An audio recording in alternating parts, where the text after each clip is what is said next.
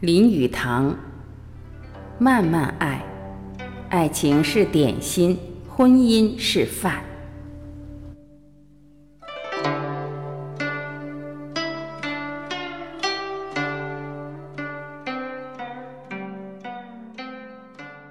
我们现代人的毛病是把爱情当饭吃，把婚姻当点心吃，用爱情方式过婚姻，没有不失败的。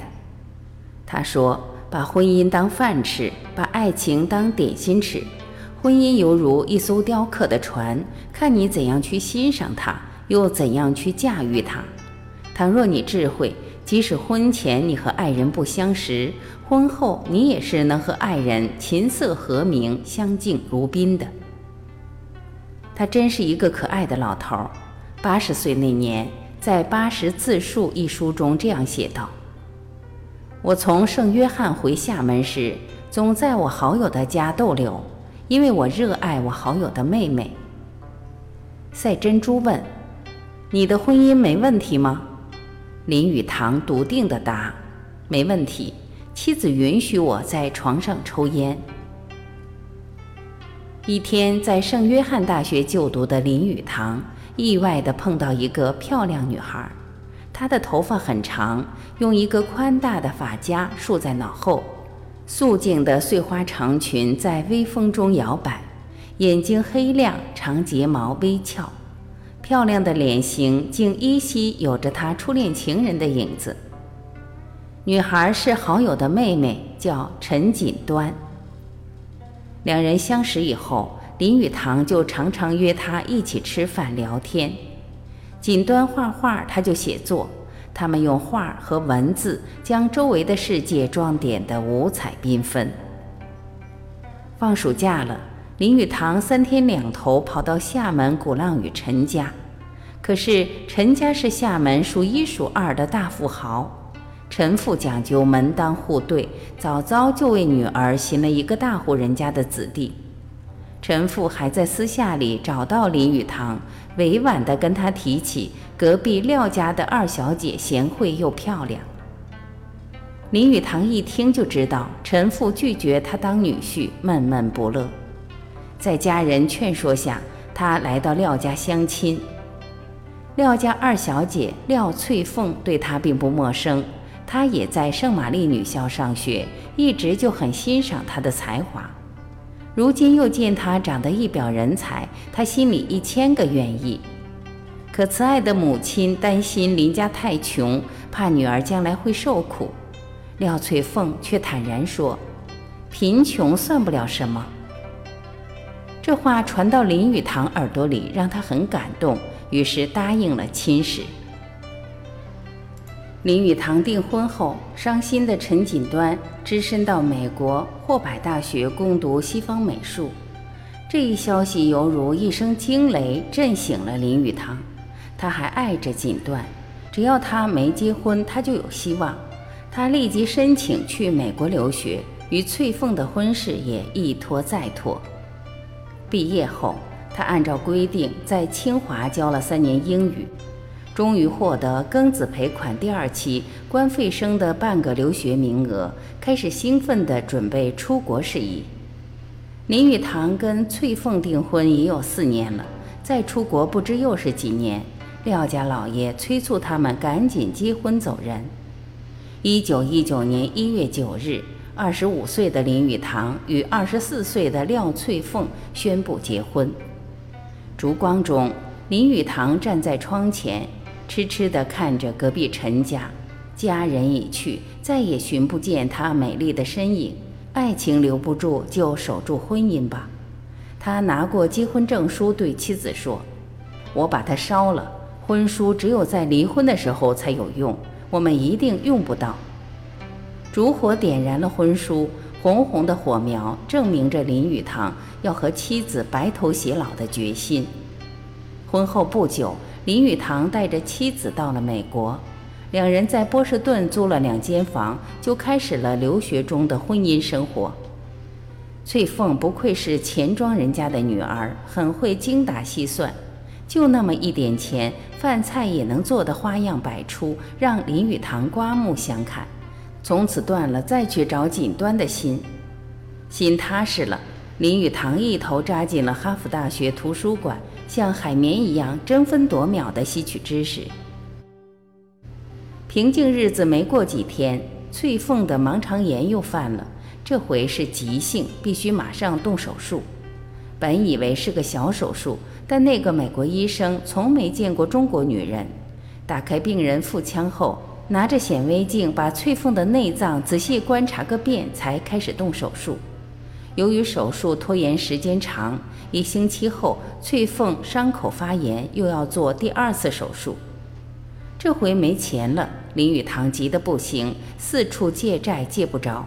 突然想起临出国时，北大的胡适对他说过，将来学成回国，如果能去北大教书，他们愿意资助他另一半的留学费用。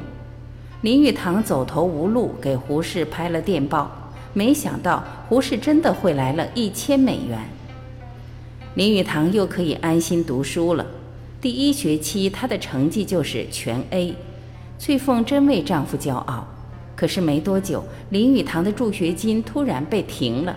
一打听才知道，清华在美国的监督施炳元拿留学生的津贴去做股票投机生意，失败后上吊自杀了。林语堂无奈再向北大求救，胡适又寄来一千美元，夫妻俩拿着这救命钱感动的什么似的。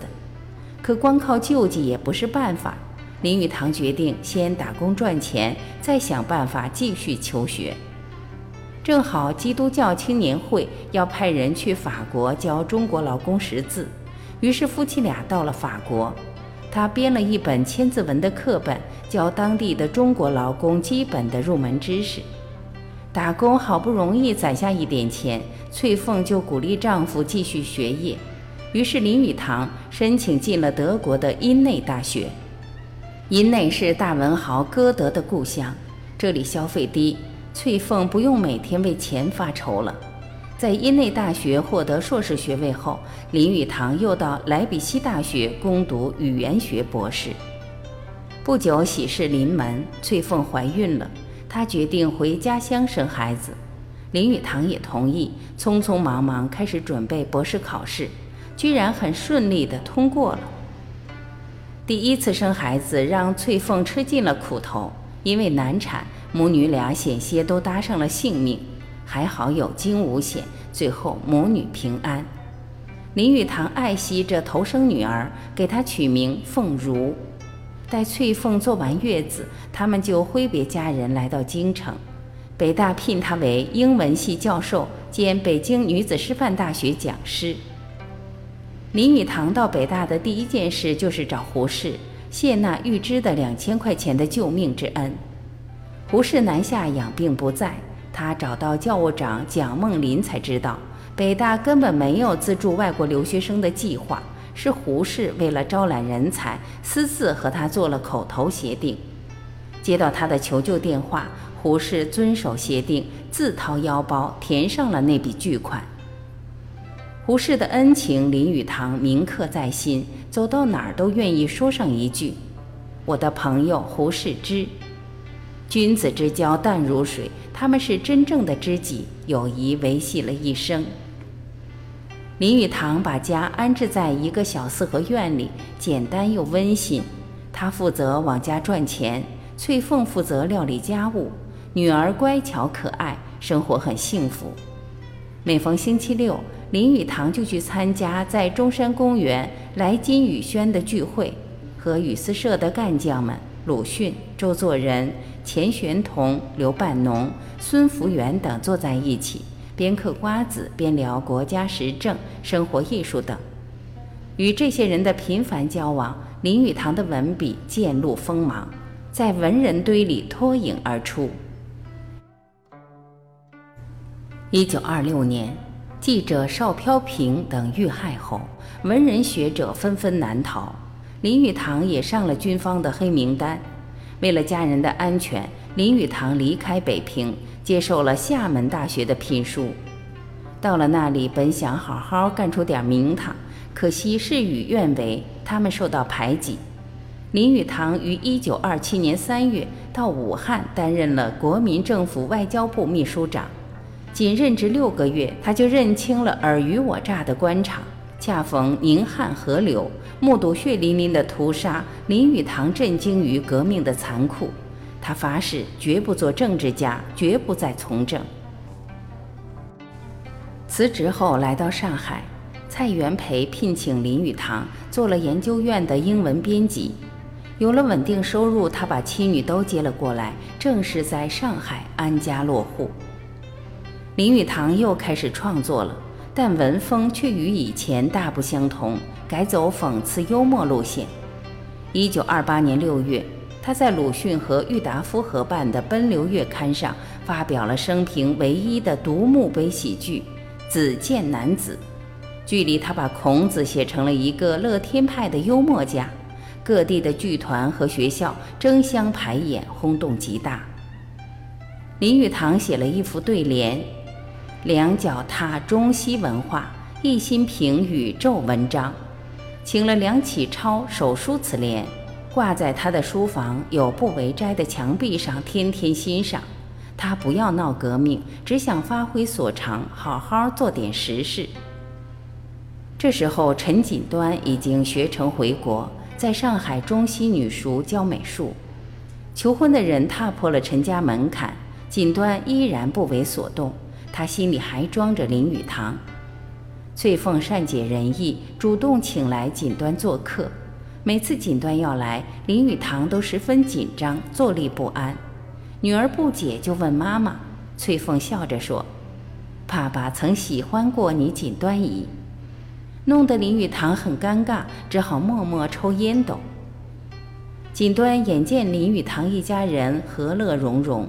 林语堂已习惯了翠凤的精心照料，整天叼着烟斗，欣赏着庭院美景，享受着安逸的婚姻生活。终于决定结婚。陈锦端三十二岁时才嫁给了厦门大学教授方希畴，可惜他一直没有孩子，只好领养了一男一女，以享天伦之乐。一九三五年九月。林语堂创作的《吴国与无民》在美国出版，短短四个月，该书重印七次，登上了畅销书排行榜。这本书描写的是有血有肉的中国人，让西方人看到了华夏大地五千年的悠久文化。林语堂将中国人最真实美好的一面展现在世人面前。接着，这本书又被译成多国文字，同样畅销。林语堂在西方世界出名了，赛珍珠邀请他赴美讲学，他决定举家迁美。一九三六年八月，一家人终于出发了。到美国刚安顿下来，西安事变接踵而来。林语堂对事件非常关注，每天一大早就拿着简单的食品，跑到时代广场，坐着等待最新消息。赛珍珠写的以中国农村为背景的长篇小说《大地》获得了诺贝尔文学奖，对林语堂震动极大。作为地道的中国人，他决定写一部长篇小说，纪念全国在前线牺牲的勇男儿。一九三八年，林语堂开始用英文撰写《京华烟云》，为避开所有干扰，专心创作，林语堂独自搬到城外的小木屋里住。翠凤每天给他送吃的，小心翼翼避免打断丈夫的思绪。历经一年，总计七十万字的长篇巨作终于完成。一九三九年九月，此书由赛珍珠夫妇的约翰戴公司出版发行，接着又被译成多国文字出版。仅抗战期间，《京华烟云》在美国就销了二十五万本。被《时代周刊》誉为现代中国小说经典之作。当很多文化名人抛弃旧家庭的发妻，另找时髦的知识女性时，翠凤也担心丈夫会喜新厌旧。林语堂就安慰她：“凤啊，你放心，我才不要什么才女为妻，我要的是贤妻良母，你就是。”赛珍珠问：“你的婚姻没问题吗？”林语堂笃定地答：“没问题，妻子允许我在床上抽烟。”林语堂承认，他的自由天性也只有翠凤这样的妻子才能完全包容，并总结说：才华过人的诗人和一个平时精明的女人一起生活时，往往是显得富有智慧的，不是那个诗人丈夫，而是那个平时精明的妻子。文人身上总有诸多怪癖，名气如林语堂者更有甚至。但翠凤总能应付自如，可谓大智慧。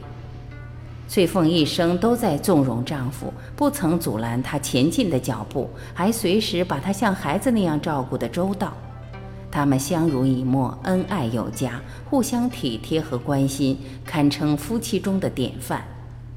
林语堂得意地说：“我把一个老式的婚姻变成了美好的爱情。”叶落寻根。一九六六年，他们定居台湾。林语堂边演讲边写作，后来还被聘为香港中文大学研究教授，生活过得越来越充实。一九六九年一月，夫妻俩庆祝结婚五十周年。林语堂给翠凤买了一个手镯，手镯上刻着若埃里著名的老情人：“同心相牵挂，一缕情依依。”岁月如梭逝，银丝鬓已稀。幽冥堂驿路，仙府应凄凄。若欲开口笑，除非相见时。翠凤读着情意绵绵的话，很是激动。半个世纪的相守，最感幸福，竟是此刻。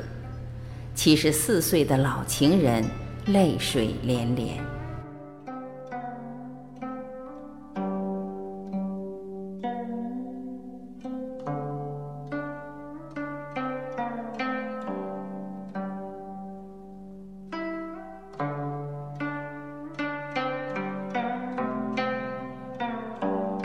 感谢聆听，我是晚琪，我们明天再会。